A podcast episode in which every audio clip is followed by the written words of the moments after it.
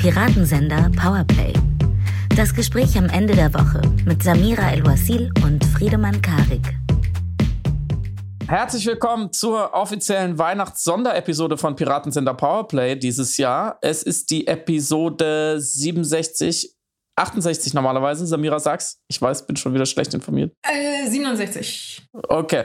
Die lassen wir quasi aus, wundert euch nicht. Es ist die Weihnachts-Sonderepisode. Und weil wir ja eigentlich alles schon besprochen haben, was es im Leben überhaupt gibt in diesem Podcast in den letzten anderthalb Jahren, haben wir uns gedacht, für diese Weihnachts-Sonderepisode nehmen wir uns ein ganz einfaches Thema vor.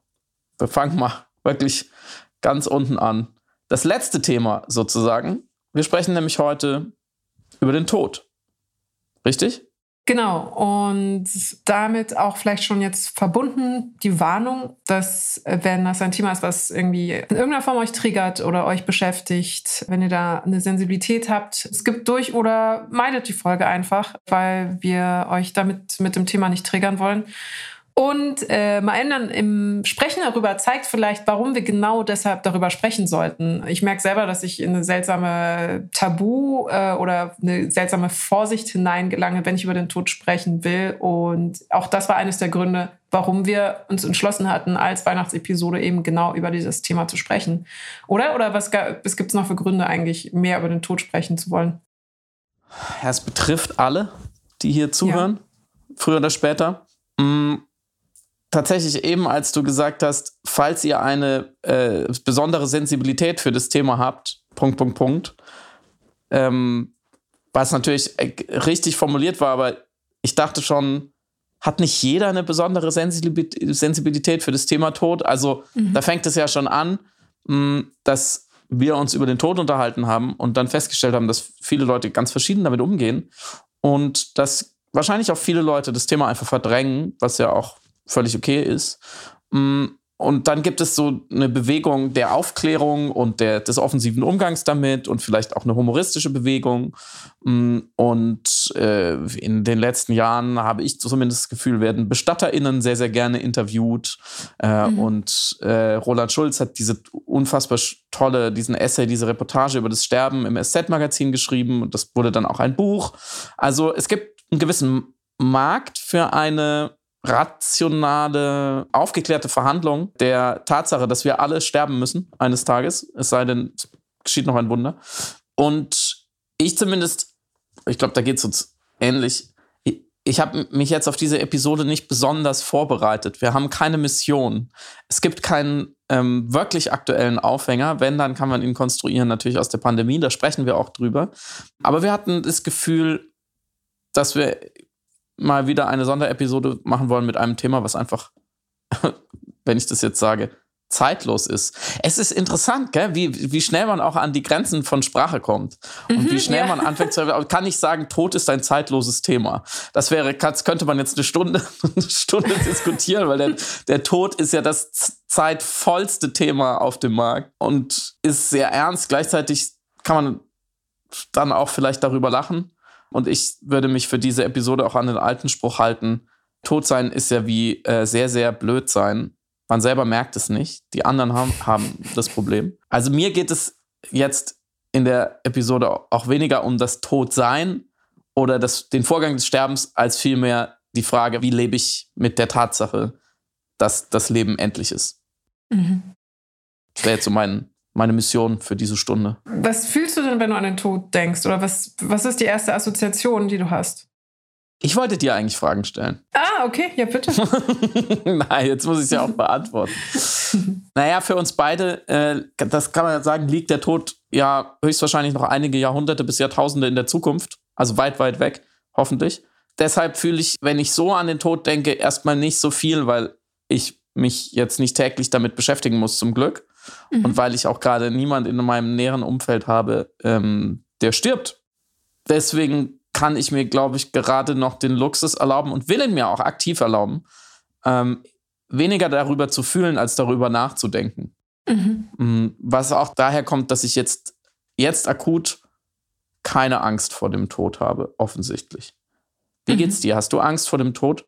Ich hatte ganz lange Zeit überhaupt keine Angst vor dem Tod, weil es mir fast ein bisschen egal war. Ich dachte, es ist wie Schlafen, wenn man, also man kriegt es selber mhm. nicht mit. Es ist eher, es ist tragisch für die Personen, die man liebt, aber für einen selbst macht das nicht einen großen Unterschied, wenn man tot ist. Man kriegt es ja aktiv nicht mit. Und seitdem ich aber in einer festen Beziehung bin, interessanterweise, habe ich äh, Angst deshalb zu sterben, weil ich Angst darum habe, meinen Partner dann alleine zu lassen.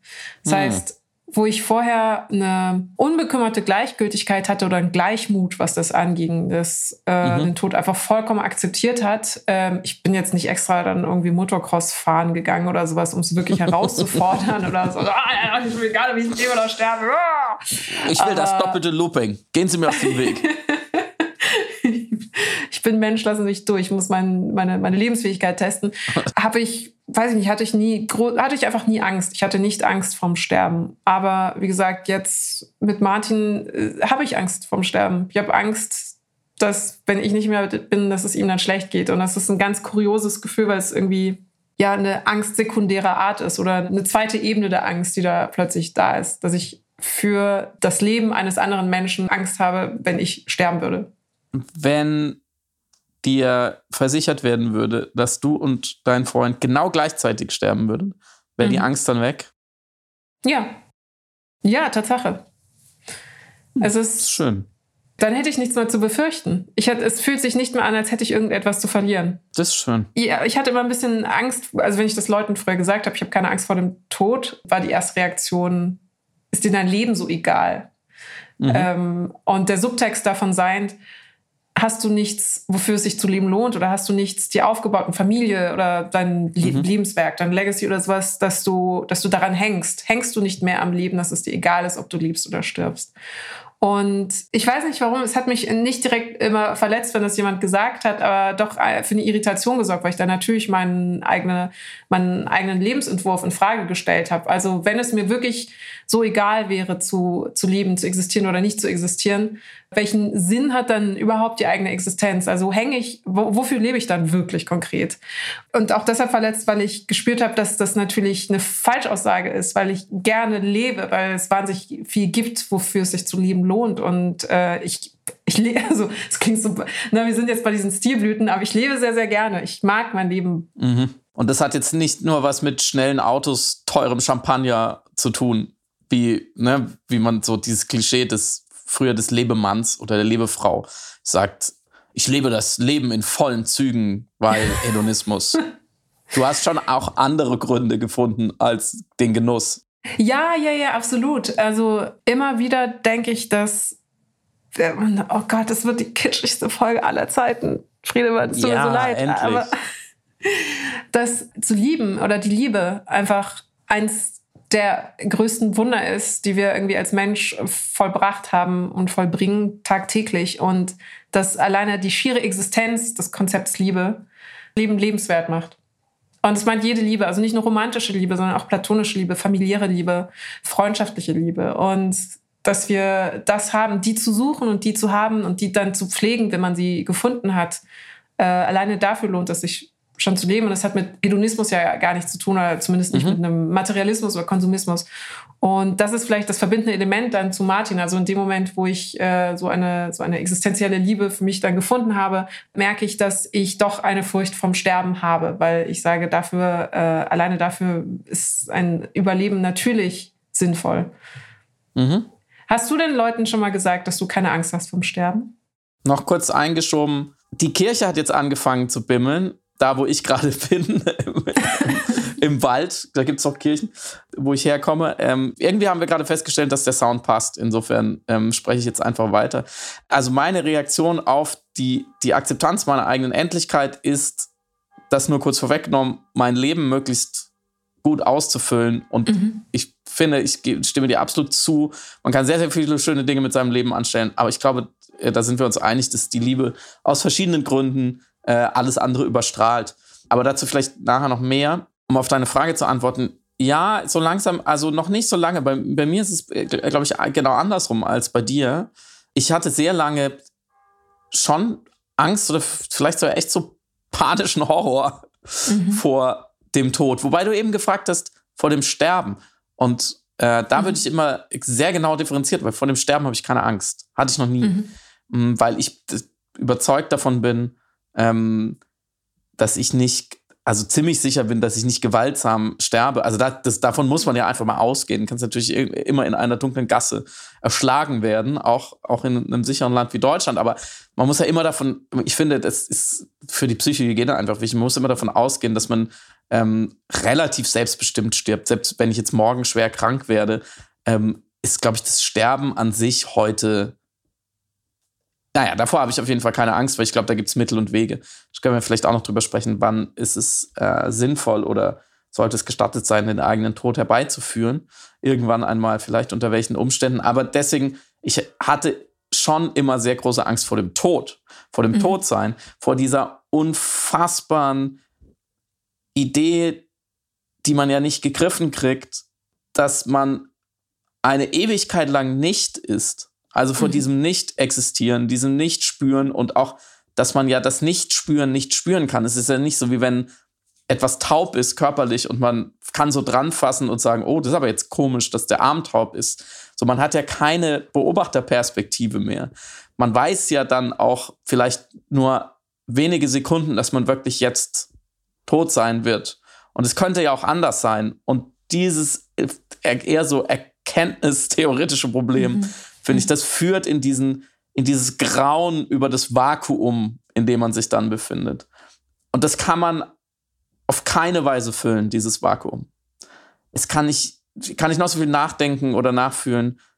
Auch und gerade als Kopfmensch, der Unsicherheiten und Ängsten eher gerne mit Lernen und Wissen begegnet, kann ich, muss ich da scheitern. So, und davor hatte ich immer große Angst.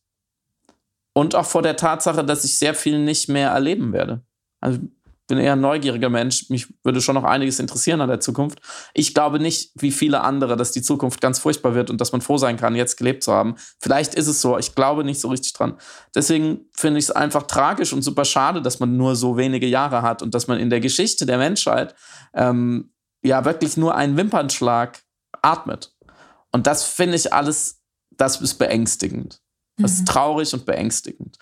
Gut, was macht man jetzt damit? Man fürchtet sich ein bisschen, man fürchtet sich vielleicht viel, man verdrängt, man spricht darüber, man fragt sich, was, was kann ich denn tun? Also was ich nicht tun kann, ist schon ziemlich offensichtlich. Ich kann nicht ewig leben und ich kann mein Leben nicht ewig verlängern und äh, ich kann dagegen ankämpfen, bringt aber nichts. Ich kann also da schon mal nichts ausrichten an der Front. Ich kann auch nicht früher geboren worden sein, kann ich auch nicht machen, kann ich mir auch nicht aussuchen. Aber was kann ich denn tun? Und da komme ich eben zu dem riesigen Möglichkeitenraum, der genauso groß ist wie dieses Vakuum, worüber ich da gesprochen habe. Nämlich, ich kann mein Leben leben und ich kann es ausfüllen. Und das finde ich, ähm, das finde ich schon ziemlich gut und zweitens muss man sich ja dann auch direkt fragen, was für eine Art von Leben wurde mir denn gegeben? Also mhm. was, welche Zahl in der großen Lotterie des Lebens, welches Los habe ich denn bekommen? Und da kann man ja wirklich, ohne jetzt 20 Mal das Wort Privileg zu benutzen, feststellen, dass in, auf die gesamte Geschichte der Menschheit und dann nochmal auf den ganzen Globus, äh, den die Menschheit besiedelt, ähm, geschaut, ich schon ein super, super, super gutes Los bekommen habe. Vor allem unter dem Gesichtspunkt, wie frei bin ich, dieses kurze Leben zu gestalten? Also ich habe vielleicht nur 40, 60, 80, 100, 150 Jahre, nur super wenig, aber die habe ich dafür 100% frei. Mhm. Oder auch vielleicht nicht ganz 100%, aber in einem Maß frei, was den allermeisten Menschen in den allermeisten Phasen der Menschheit, an den allermeisten Orten der Menschheit unfassbar frei vorkommen muss. Nahe 100% So jetzt in diesem Moment wird, werden sehr, sehr viele Menschen geboren, die unfreier sind als ich und weniger Möglichkeiten haben. So, und aus dieser Kombination finde ich, ähm, dass man, dass man den meisten Teil der, der, der Existenz des Universums tot ist, aber der kleine Teil, den man lebt, da hat man dafür dann so eine große Freiheit bekommen. Mhm. Ähm, daraus kann ja nur folgen, dass ähm, ich diesem Gedanken des Todes kann ich so viel entgegensetzen und habe so große Chancen, ein Leben zu gestalten, was äh, wirklich lebenswert gewesen sein wird am Ende. Ähm, und das, diese, dieser Gedanke erfüllt mich schon wieder mit so viel Vorfreude und Zuversicht. Und dann, dann ist man natürlich irgendwann in so einer Phase, wo man das als Druck empfindet, sagt, oh Gott, jetzt habe ich, bin ja so privilegiert und so frei, jetzt muss ich was draus machen. Da lebt man sich aber dann auch durch, finde ich. Das ist einfach eine Frage von, von Reife und Erfahrung, dass man merkt, dass der Gedanke bringt halt auch nichts. Dass ich jetzt sagen würde, ähm, das bisschen Respekt oder Restangst, was ich vor dem Todsein habe, wird so überstrahlt von äh, der Freude darüber, was ich denn, was ich denn machen kann jeden Tag, dass ähm, das ist, steht in keinem Verhältnis. Mhm. Das ist schön. Die Vorfreude schlägt die Angst. Das ist im Grunde, also wurde ja sich philosophisch auch natürlich mit dem Tod auseinandergesetzt und Kierkegaard hatte so einen guten Text, der heißt Am, am Grab, wo er eine Grabesrede hält schlussendlich mhm. und da eigentlich sinniert über den Tod. Und es fängt sinngemäß mit dem Satz an, und nun ist es vorbei. Und das war eigentlich insofern ein mutiger Satz, äh, weil damals in Dänemark, also sowieso irgendwie in spirituellen Konzepten, die ein äh, Jenseits mitdenken, ist ja nochmal ein anderer Umgang eben mit, äh, mit dem Gefühl von Tod und der Angst vorm Sterben und der Angst der Irreversibilität des Sterbens äh, oder des Todes.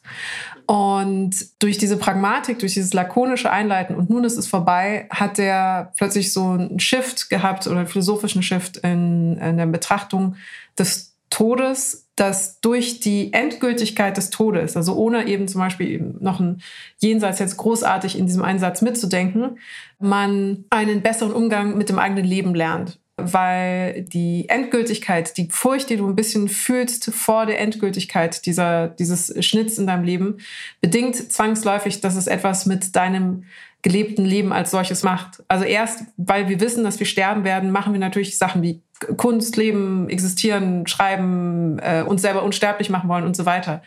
Und er plädiert, wenn man es weiterdenkt, ist es dann schlussendlich auch Carpe Diem, ne, nutze den Tag, nutze dein Leben und so. Aber der Mehrwert war anzuerkennen, dass genau diese von dir beschriebene, dieses beschriebene feststehende und dieses so groß wirkende, äh, unveränderliche der toten Zeitspanne, in der man nicht relevant ist, nicht existent und auch kein Bewusstsein über die eigene Nicht-Existenz hat, bedingt, dass das Bewusstsein unserer selbst eben so umso präsenter ist. Und das fand ich als Gedanken so unglaublich tröstlich. Also im Grunde genommen funktioniert ein glückliches Leben nicht ohne die Gewissheit über den Tod, ohne sich mit dem Tod auseinandergesetzt zu haben. Mhm. Und es ist ein wahnsinnig banaler Gedanke, aber es ist eigentlich im Grunde auch äh, einer, der dann die Angst wegnimmt, genauso wie du es gerade beschrieben hast. Jetzt kommen wir an die interessanten Punkte. Weil es, ich habe vor ein paar Jahren ein ganz hervorragendes Buch gelesen von Marianne Kreuels, das ist, glaube ich, eine mhm. Dissertation, also eine Doktorarbeit. Das heißt, über den vermeintlichen Wert der Sterblichkeit.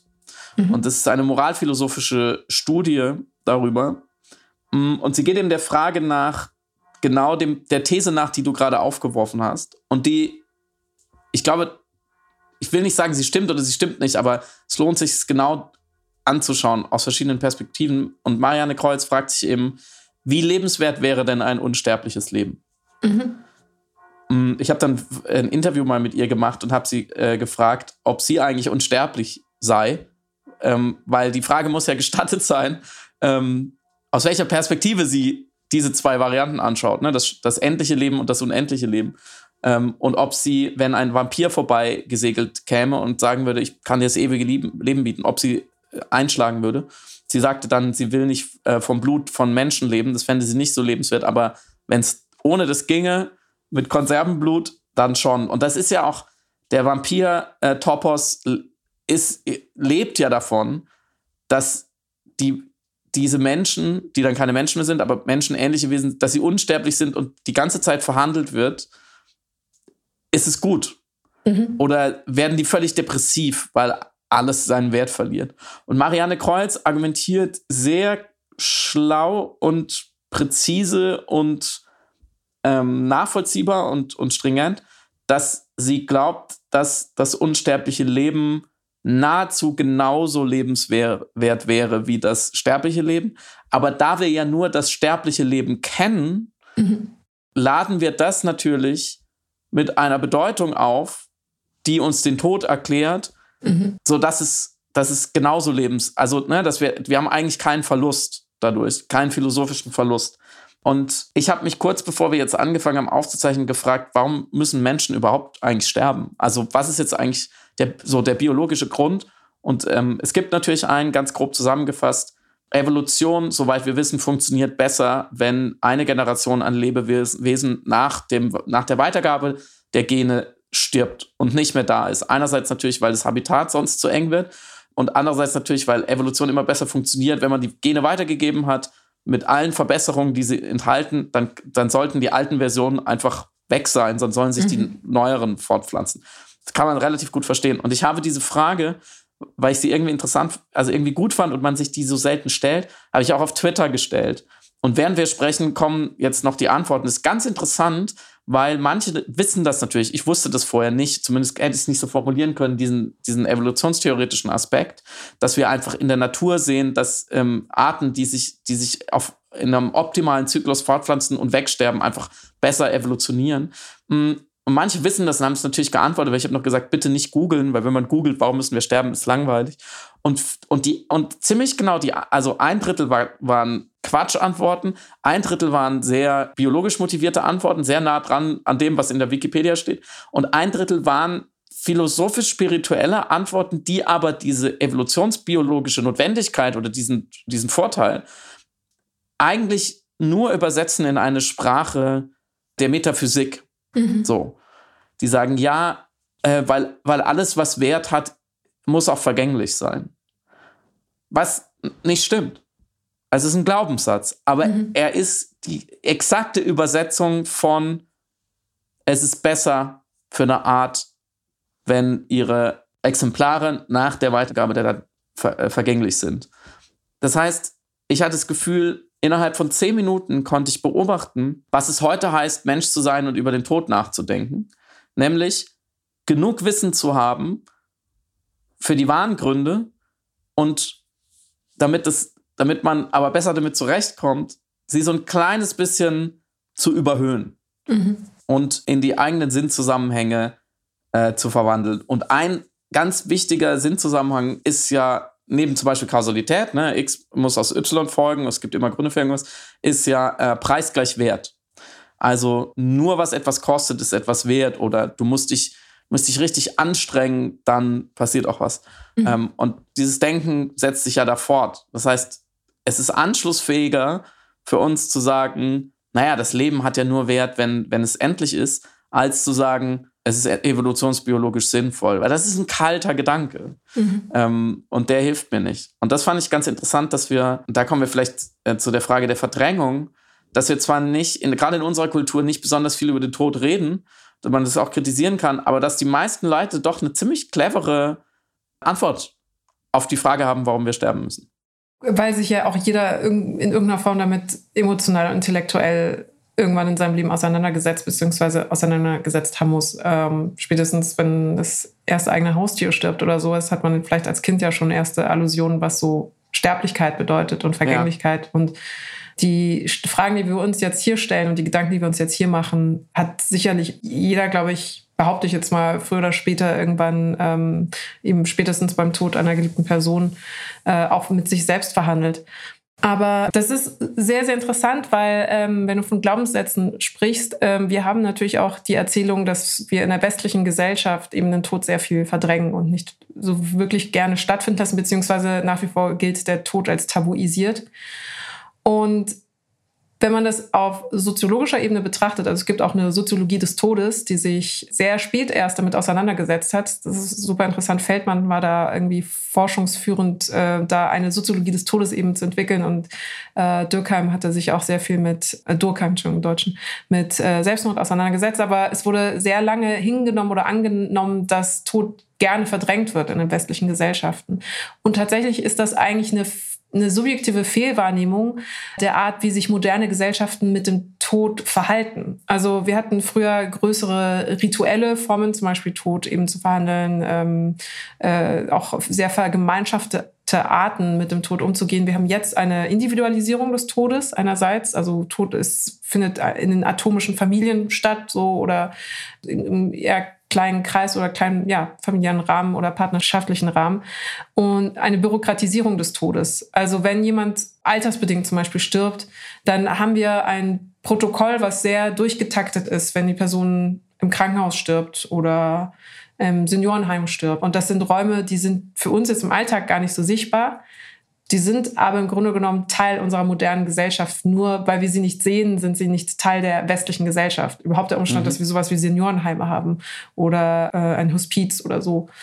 Und diese Aspekte und auch natürlich eine Medizinisierung, dass wir eben nicht mehr transzendental an das Sterben rangehen oder irgendwie eben mit einer spirituellen Rahmung, sondern wirklich sehr pragmatisch, sehr medizinisch orientiert dann feststellen, äh, Herzversagen oder ähm, gestommene Altersschwäche oder so. Mhm. Und, äh, und der vierte Aspekt, neben diesen drei zuvor genannten, ist auch, dass unsere Lebenserwartung ja viel, viel länger geworden ist. Was bedingt, dass wir sehr viel mehr Zeit haben, nicht über den Tod nachdenken zu müssen, bis es wirklich akut wird. Oder mhm. anders gesagt, die Frequenzen der Menschen früher gestorben sind, war natürlich eine andere und der Tod war einfach viel früher zu Gast. Das bedingt, dass wir subjektiv jetzt das Gefühl haben, der Tod ist gar nicht so Teil der westlichen Gesellschaften, aber er ist es, er findet nur in einer anderen, in einem anderen bürokratischen und einem anderen protokollarischen Rahmen statt. Und was ich da immer raushöre, warum ich das jetzt gerade so rauskehre, ist natürlich so eine Sehnsucht nach einem rituellen Umgang, glaube ich auch, einem transzendentell rituellen Umgang mit dem Tod. Also oft wird dann als Beispiel genannt, wie, wie, schnell wird jemand beerdigt, nachdem er gestorben ist? Wie war es früher? Der tote Mensch konnte er noch besucht werden von äh, Familien und anderen Verwandten und jetzt geht das alles sehr, mhm. sehr schnell ähm, wie viel Kontakt haben wir schlussendlich dann mit dem toten Menschen, nachdem er gestorben ist. Und das, um den Punkt zu schließen zu deiner eingangs erwähnten Ökonomie des Todes sozusagen, wenn einfach überdurchschnittlich oft auch Bestatter eingeladen werden oder Pfarrer oder Priester oder Personen, die sich auf einer äh, moralphilosophischen Art und Weise mit dem Tod auseinandersetzen und dann sitzen und sagen, ja, der Westen, die Moderne, die setzt sich viel zu wenig mit dem Tod auseinander. Das ist so ein, ein Glaubenssatz, der tatsächlich soziologisch widerlegt worden ist, der aber irgendwie gut mit uns verfängt, weil er etwas spiegelt, äh, was wir psychoanalytisch machen und haben, nämlich Verdrängung. Und daher rührt mhm. auch diese Idee. Also Freud, äh, der auch eben nochmal sehr viel von der Totenverdrängung gesprochen hat, war auch Grundlage dieser Annahme, dass es diese Totenverdrängung gibt.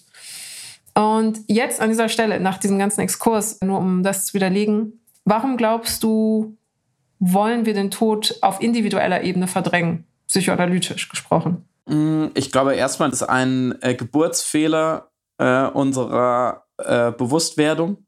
In dem Moment, wo ein Lebewesen sich kognitiv der eigenen Endlichkeit bewusst ist, hat es ein Riesenproblem, weil es nicht mehr nach Instinkt handelt, um sein Ableben zu verhindern, so wie fast alle Lebewesen auf der Welt, die instinktiv gewisse Überlebensmechanismen äh, genetisch, aber auch ansozialisiert ähm, drauf haben und dementsprechend handeln, sondern es kann und muss darüber nachdenken, was Leben verkürzend und lebensverlängernd wirken kann. So, wenn mhm. ich rausgehe und nicht weiß, dass ich sterben kann, dann laufe ich einfach blind über die Straße, ohne nach einer Ampel zu schauen ähm, weil es mir nicht bewusst ist, was die Konsequenz sein kann. In dem Moment, wo mir bewusst ist, ähm, oder wenn, wenn ich instinktiv meinen Eltern das abgeschaut habe, dass sie immer bei der Ampel über die Straße gehen, dann handle ich danach.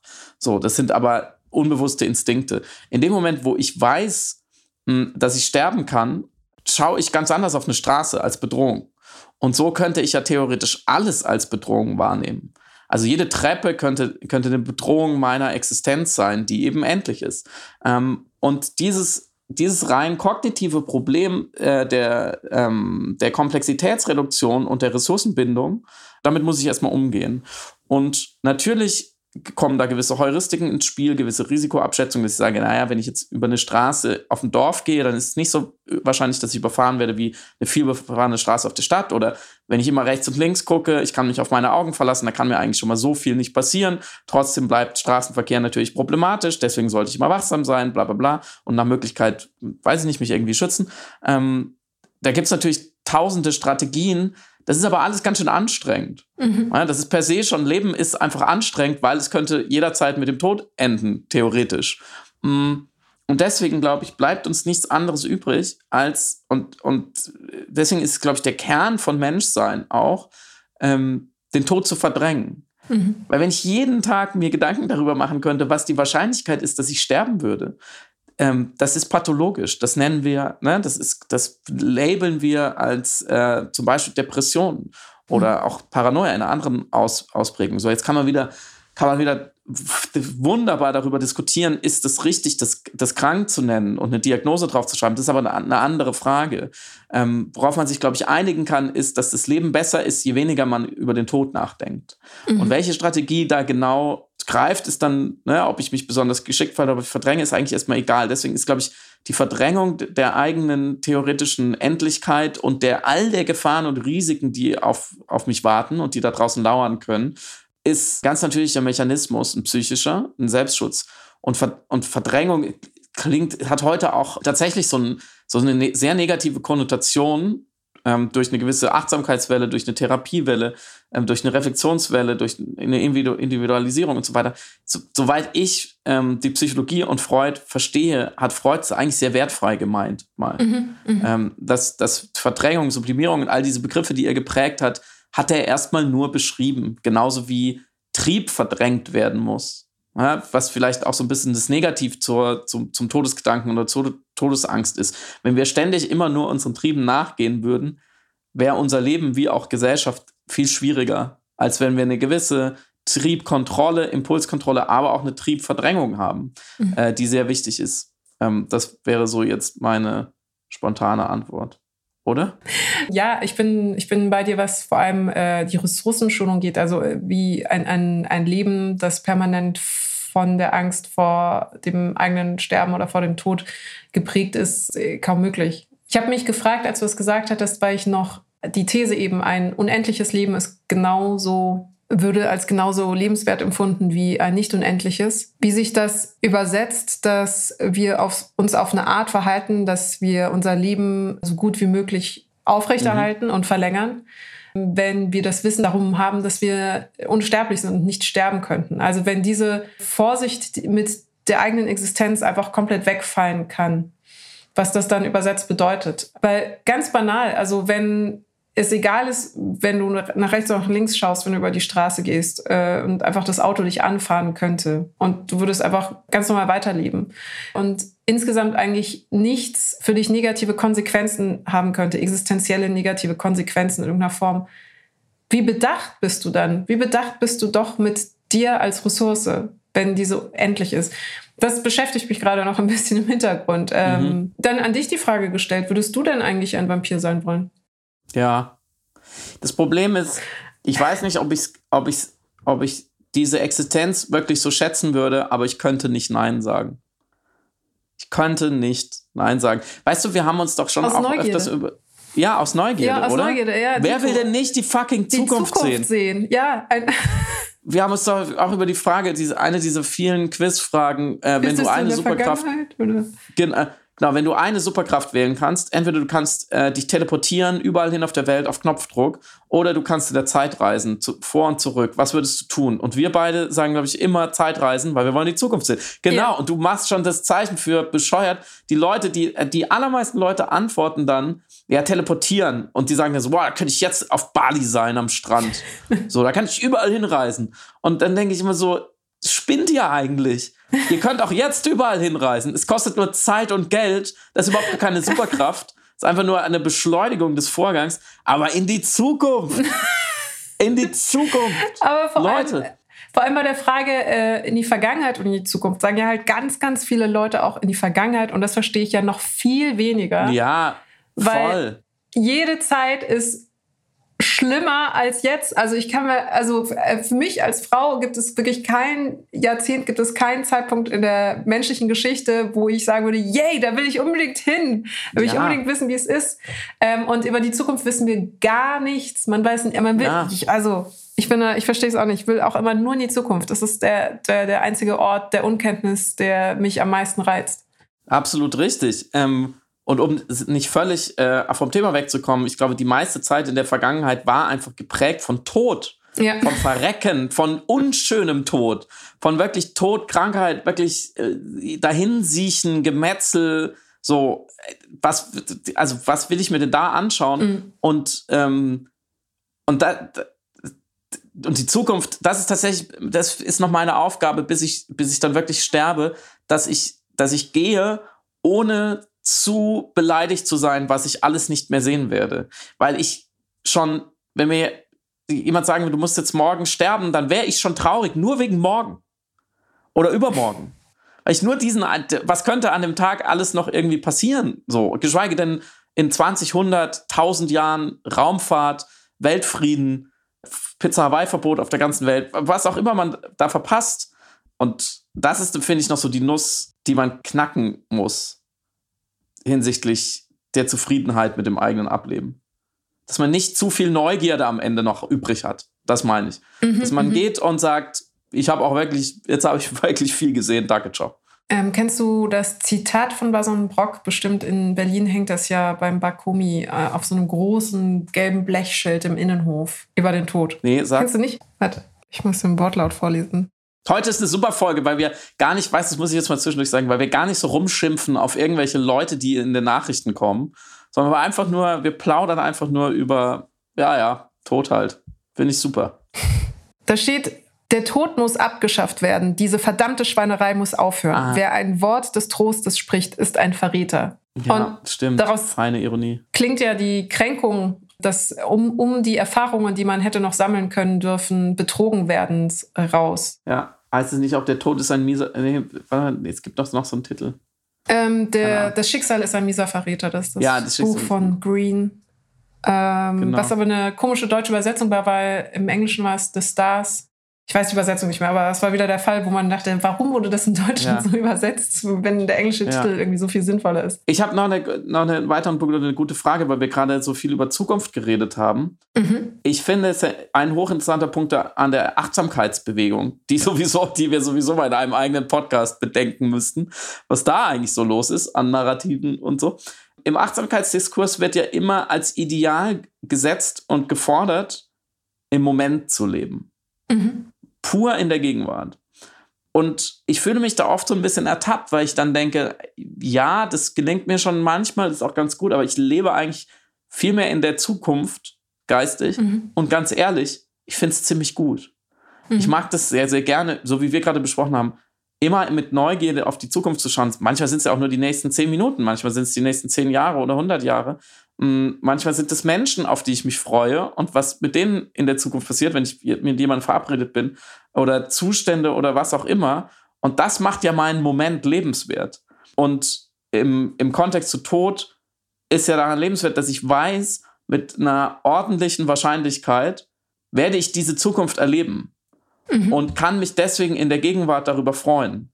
Und deswegen glaube ich sowieso, dass dieser Anspruch im Moment zu leben, der ist unmenschlich, weil es gibt die Gegenwart auch gar nicht. Ähm, es, es gibt nur die Vergangenheit und die Zukunft und es gibt so den, den Moment dazwischen, diese, diese Spitze auf der Nadel, äh, über die die Zeit fließt, die, die gibt es nicht, weil allein schon, die können wir ja, ich kann es ja schon nicht benennen und nicht drüber nachdenken.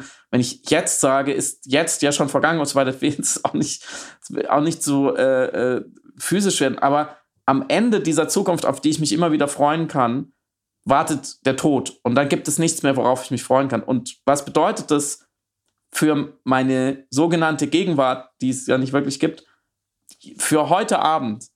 Das ist, doch, das ist doch die wichtige Frage. Ich glaube, das meinen die auch eigentlich im Achtsamkeitsdiskurs.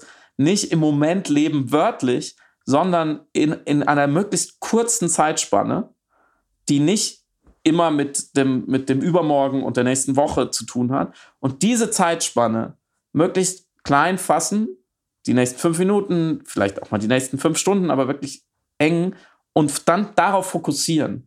Mhm. So, und ich finde, das ist, das ist ein großes Geschenk, was uns die eigene e-, Endlichkeit macht, dass wir so über Zeit nachdenken können und dass wir auch sagen, dass ich sagen kann, okay, wenn, das, wenn das damit mal irgendwann vorbei ist, was leite ich daraus dann für einen Anspruch oder für einen Wunsch an meinen heutigen Abend, an diesen Podcast, unser Gespräch, unsere nächsten fünf Minuten, die nächsten fünf Sätze, die ich sage. Was mache ich danach? Danach werde ich mit meiner Mutter zu Abend essen. Was bedeutet es, dass sie mal stirbt und dass ich mal sterbe für diesen Abend? So. Und das hat mit dem Moment gar nicht so viel zu tun, sondern wenn man Moment mehr definiert als die eine Sekunde, sondern eine sinnvolle Zeitspanne, die aber dadurch, dass sie irgendwann nicht mehr reproduzierbar ist, einen anderen Wert bekommt. Oder? Mhm, Oder mhm. verstehe ich da den, die, die AchtsamkeitsjüngerInnen falsch? Äh, ne, ich finde das eine sehr bemerkenswerte Interpretation. Und du hast es, glaube ich, um ehrlich zu sein, veredelt um eine, um eine schlauere Iteration, to be honest. Aber was ich besonders äh, interessant fand in den Überlegungen darüber ist, dass rein, also psychosozial gesprochen haben wir verschiedene Zeittypen, je nach Gesellschaft und je nach Geschichte der Gesellschaft und je nach Sozialisierung und auch auf Individualebene haben wir unterschiedliche Zeittypen. Äh, Philipp Zimbardo, der Erfinder des Experiments, Experiments, des Stanfords Experiments mhm. und der über Gut und Böse auch sehr viel eben geforscht hat, hat sich mit den Zeitempfindungen auseinandergesetzt und er hat sechs verschiedene Typen ausgemacht, die man mhm. der Vergangenheit, der Gegenwart und der Zukunft zuordnen kann. Und er hat es so gedacht, dass jede der drei Zeitphasen Phasen ähm, zwei ähm, Richtungen aufweist. Äh, eine eher negative und eine eher positive. Es gibt Menschen, die sind äh, rein von der Typologie, rein vom Naturell her, äh, eher rückwärtsgewandt, beziehungsweise, das klingt super despektierlich oder wertend, eher in die Vergangenheit äh, orientiert. Im positiven Sinne ist es, wenn sie Kraft daraus schöpfen, sich an Dinge zu erinnern wenn sie glücklich sind, wie es mal war und äh, ihre, ihre Nostalgie sie nicht bremst, sondern ihnen irgendwie eher eine Kraft gibt und sie sich irgendwie darauf besinnen, was sie gelernt haben, erreicht haben im Leben. Und die negative Iteration davon wäre, zu seiner Gef äh, Vergangenheit gefangen zu sein, also die ganze Zeit dem nachzutrauern und dem nachzuweinen, was mhm. man nicht mehr hat. Das haben wir punktuell natürlich auch in dem Moment, wo wir ein Fotoalbum zum Beispiel durchblättern oder sowas, in, oder in Momenten, wo wir uns einfach gerne zurückerinnern oder aber auch eben mhm. dem Ex nachweisen Wein oder was auch immer, äh, haben wir das auch. Aber es gibt eben, soll ich sagen, eine Typologisierung, die bedingt, dass Menschen von der, grundsätzlich so sind. Dann gibt es die, die in der Gegenwart eben äh, verankert sind ähm, und auch hier die, die proaktiv und produktiv mit der Gegenwart arbeiten können und die, die keinen Fokus bekommen, während sie in der Gegenwart sind, ähm, sich eben die ganze Zeit nicht auf eine Zukunft besinnen können und deswegen nicht planen können, sondern ohne Denken über Konsequenzen einfach Sachen machen.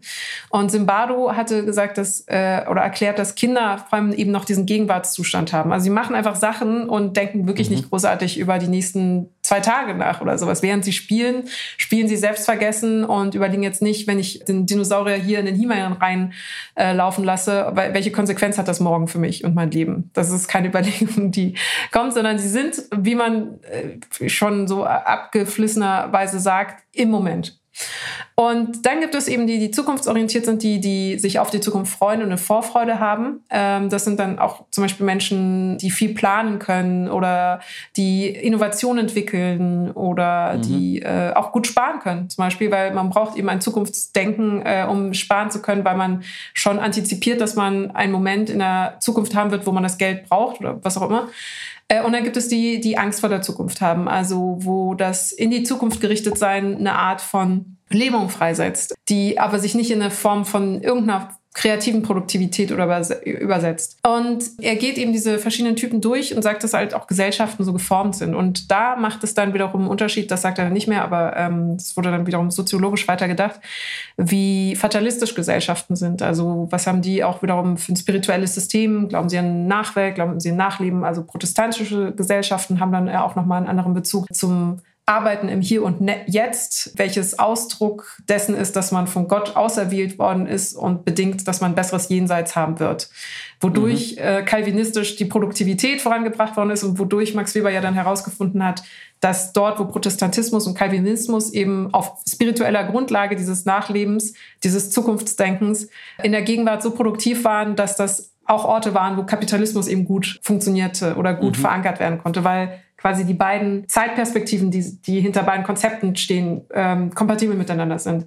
Da, das wäre in Anführungszeichen vielleicht eine produktive Form, mit äh, einer Zukunft umzugehen, weil sie irgendwie eine Produktivität in der Gegenwart erzeugt.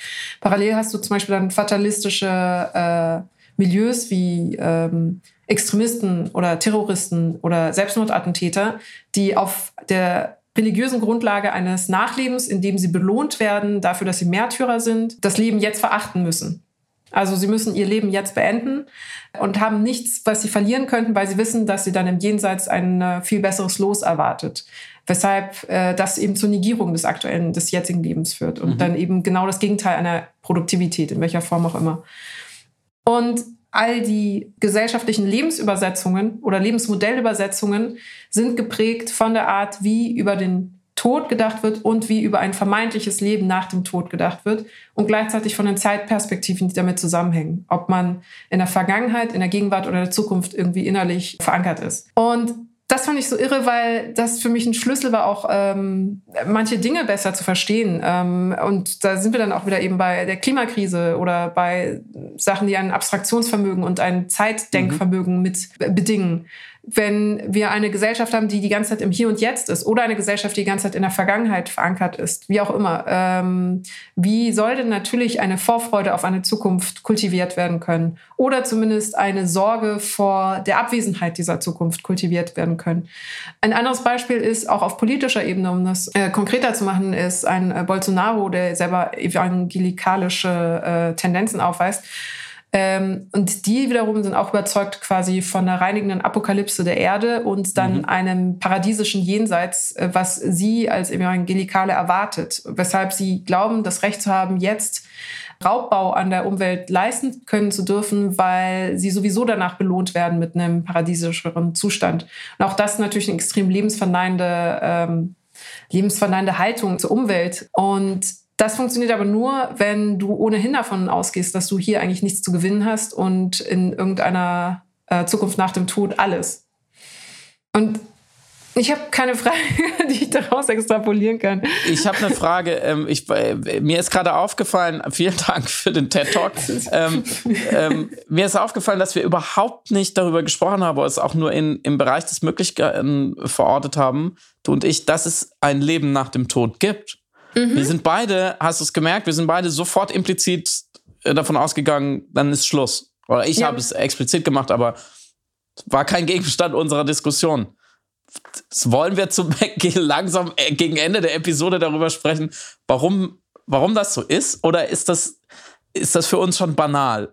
Weil ich glaube, dass Nein, sehr viele Menschen immer noch jetzt sagen würden, zumindest, ja, aber irgendwas muss da doch sein, oder? Im Gegenteil, ich finde das überhaupt gar nicht banal. Ähm, also klar, wir können das natürlich so Michael Schmidt-Salomon-mäßig, hat das, glaube ich, mal so als Aberglaube abgetan, so wie Horoskop. So, das ist halt was Tröstliches zu wissen. Äh, das ist eigentlich für die Hinterbliebenen eine wichtige Information, dass es ein Leben nach dem Tod äh, geben könnte. So, er ist jetzt an einem besseren Ort. Besseren Ort. Ja. Das finde ich so einen interessanten Satz. An einem ja. besseren Ort. Das ist, das ist aber noch, wenn ich das noch kurz sagen darf, das, ist, das stammt ja noch 100 Prozent aus dem, aus einem christlichen Welt- und Menschenbild äh, in dem die, das irdische Dasein ja nur eine, ein einziges Mühsal und eine Prüfung ist, ob man es wert ist, in Gottes Himmelsreich einzugehen, ja. ähm, bei dem man in Sünde geboren wird und in Sünde stirbt und einfach nur versucht, in der Zwischenzeit nicht zu viele Minuspunkte auf sein Konto zu laden. Und dann ja. kann man ja danach nur an einem besseren Ort sein.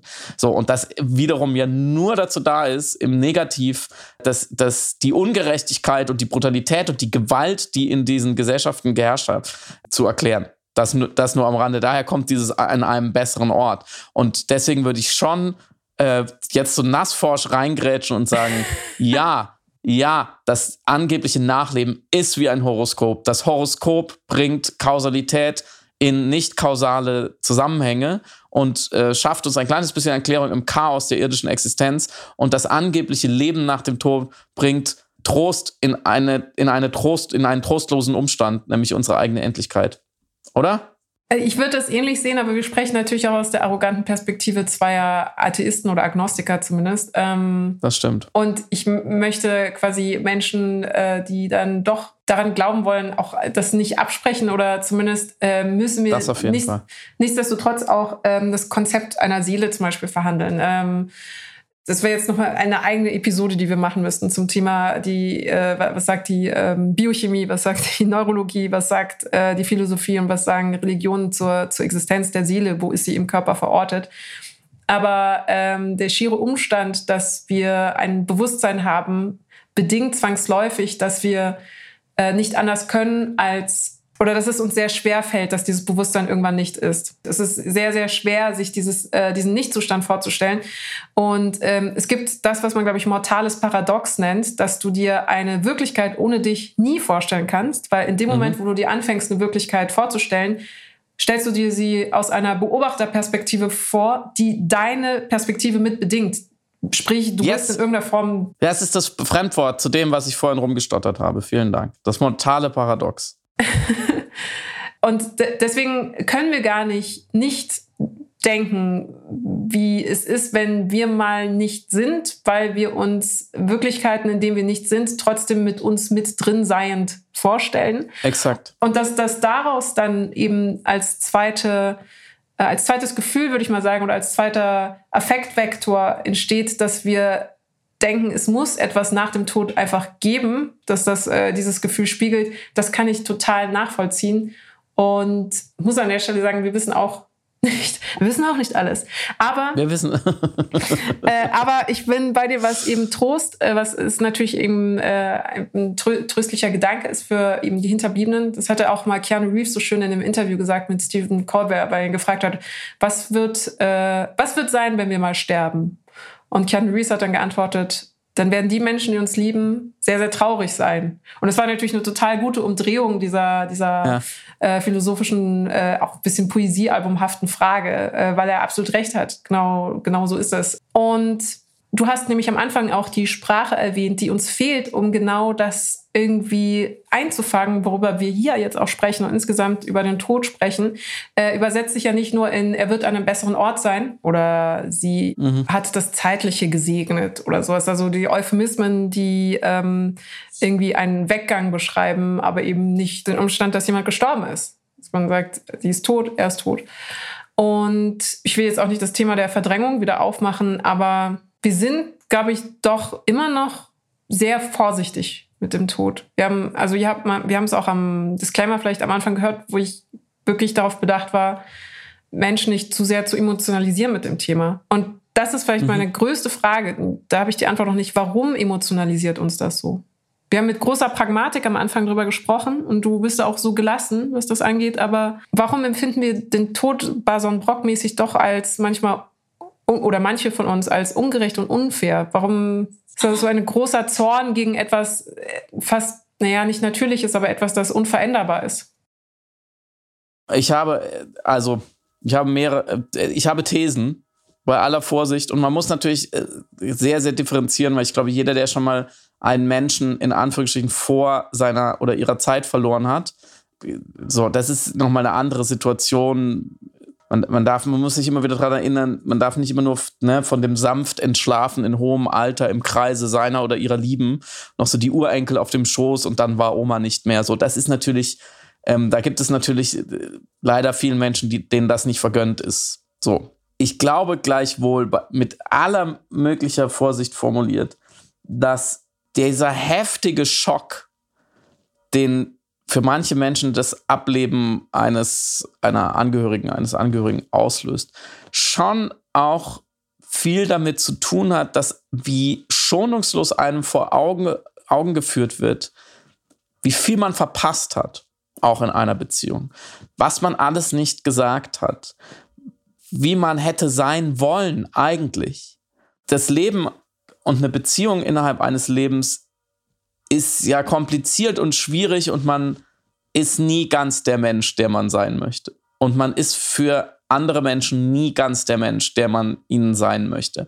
Und es ist eine, eine, eine große Prüfung, jeden Tag aufs Neue, sich so zu verhalten, dass man am Ende des Tages sagen kann, doch, doch, das war jetzt genau richtig so.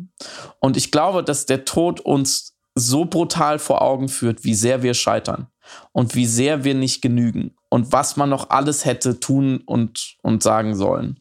Mm, und wie missverstanden man sich vielleicht auch manchen Menschen gegenüber fühlt und wie missverstanden die sich mir gegenüber fühlen. Und diese Tragik, dieses, dieses endgültige Ende aller Chancen, etwas gut zu machen, ich glaube, das spielt eine große Rolle.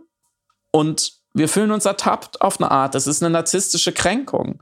Wir fallen aus der Illusion raus, dass ah, morgen, am Morgen sage ich meinem Vater, was er mir bedeutet. Morgen bin ich so nett zu meiner Mutter, wie sie es verdient hat.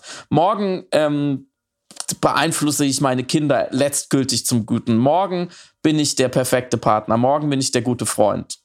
Aber der Tod sagt dir, es ist vorbei. Es gibt kein Morgen mehr. Es gibt keine zweite Chance mehr. Mm, und ich glaube, das das verdrängen wir viel und das, das beleidigt und uns im Wortsinne. Das setzt uns großem Leid aus, dem wir dann nicht mehr, dem wir nicht mehr auskommen. Und ich glaube, da kommen manchmal diese Tränenfluten her. Es wäre zumindest eine, finde ich, es klingt erst hart, aber eigentlich ist es eine sehr wohlwollende Erklärung. Weil natürlich ist die Trauer über die Abwesenheit eines geliebten oder geschätzten oder nahen Menschen groß. Aber was bedeutet eigentlich diese Trauer? Was bedeutet sie, wenn man sie genauer anschaut? Bedeutet sie nicht in Wahrheit die Reue, etwas versäumt zu haben? Ich, ähm, ich denke über alles, was du gerade gesagt hast, nach, weil es mich gerade extrem berührt auf eine gute Art. Mm, und ich möchte deinen letzten Satz vielleicht noch ein bisschen Glitzer geben. Und natürlich eine Popkulturreferenz zitieren aus Wonder Vision, wo es darum geht, dass eine Frau in unendlicher Trauer mit ihren Fertigkeiten eine ganze äh, Fake-Realität aufbaut, um diese Trauer zu überwinden mhm. und dieses Trauma zu heilen. Äh, und in dieser Realität ist eben die, Lieb die Person, die sie so sehr liebt, die sie äh, aus ihrem Kopf heraus sozusagen rekonstruiert hat, weil sie nicht loslassen kann. Und äh, sie hat dann Dialoge mit sich selber schlussendlich durch diese von ihr gebaute Person, ähm, ihrem Partner. Und der Partner sagt dann am Ende, nachdem sie sich gescholten hat dafür, dass sie überhaupt diese, dieses ganze Fake-Konstrukt aufgebaut hat, äh, mhm. um Realitätsflucht zu betreiben, um sich nicht mit dem Umstand auseinandersetzen zu müssen, dass eben äh, die, die, sie lieben, die, die Person, die sie liebt, nicht mehr wiederkommen wird und unwiederbringlich gestorben ist, sagt er, um ihre Selbstkritik ein bisschen aufzufangen, was ist denn deine Trauer anderes als Liebe, die überlebt. Mhm. Und vielleicht ist es genau das, was du gesagt hast, plus dieser Aspekt. Ja, das ist schön. Und um noch einmal auf das mögliche Nachleben zurückzukommen. Deswegen auch vorne angestellt, völlig klar, jeder darf an das glauben, was er oder sie möchte.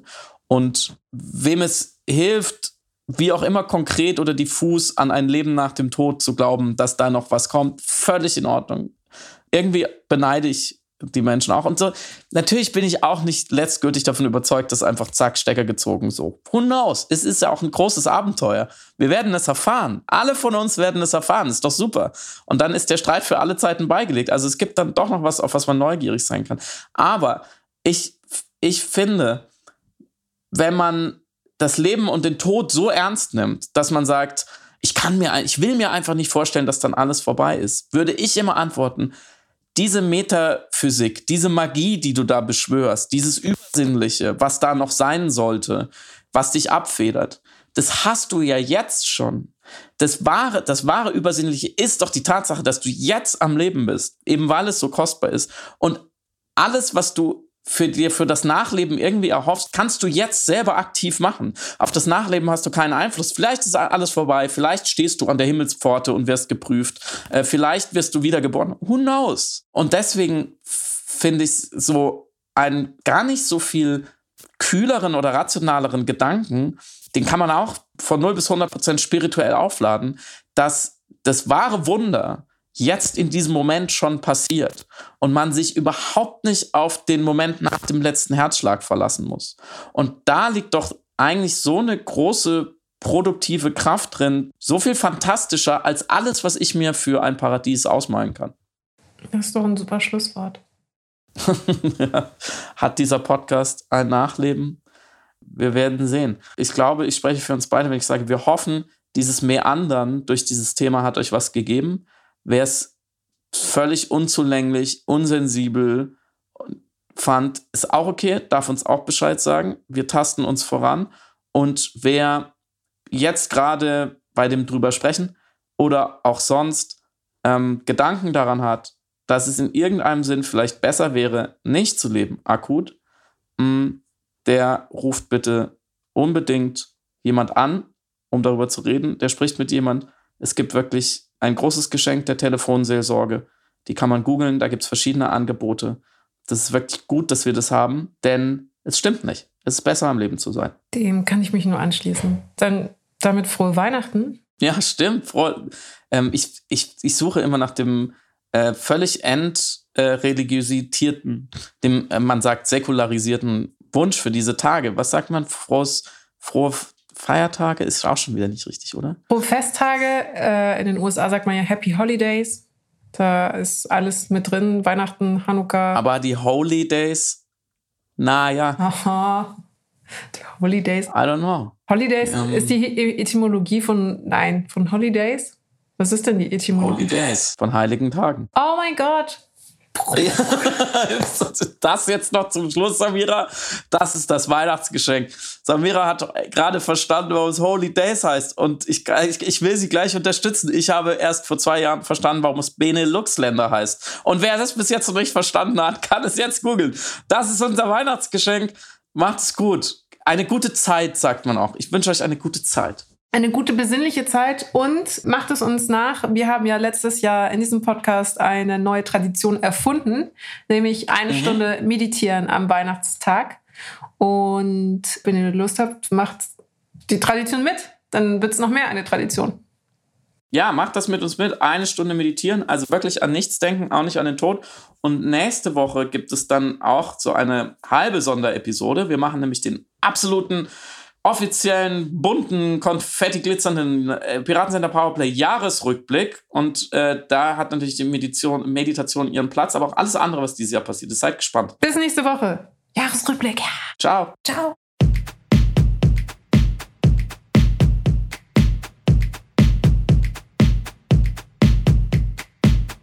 Du hörst Piratensender Powerplay. Das Gespräch am Ende der Woche mit Samira El-Wasil und Friedemann Karik. Piratensender Powerplay ist eine Produktion von Stereotype Media in Kooperation mit Yam Yam, der unsichtbaren Tupperbox für den diskreten Foodie. Du möchtest Yam Yam zwei Wochen lang kostenlos testen? Abonniere diesen Podcast überall und gewinne gutes Korma. Bon Appetit!